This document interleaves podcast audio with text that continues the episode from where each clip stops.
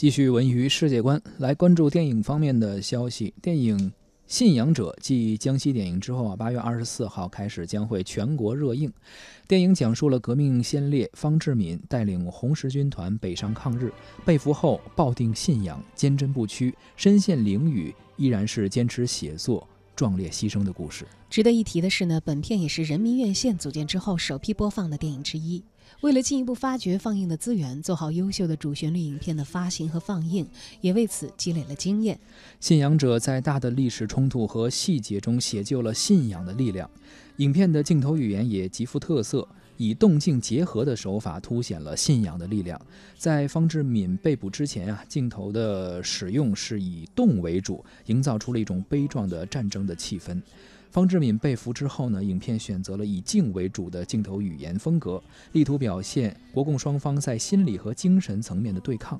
这样的处理呢，使得方志敏的信仰从前面的动沉到了静，经过了静思与写作，信仰。也得到了升华，显得更为理性、坚定和深沉，散发出了力量，也更加的强大。除此之外呢，信仰者不断在现实和回忆之间进行切换，这样不断回溯的结构也增加了悲剧的力量。非线性的叙事手法让故事更加具有戏剧性，观众从一开始就知道方志敏的悲剧的结局，从而在整个故事的过程里都可以感受到这种悲壮的情绪。在现在与过去的对比当中，更能够体会到方志敏的铮铮铁骨。与革命气节。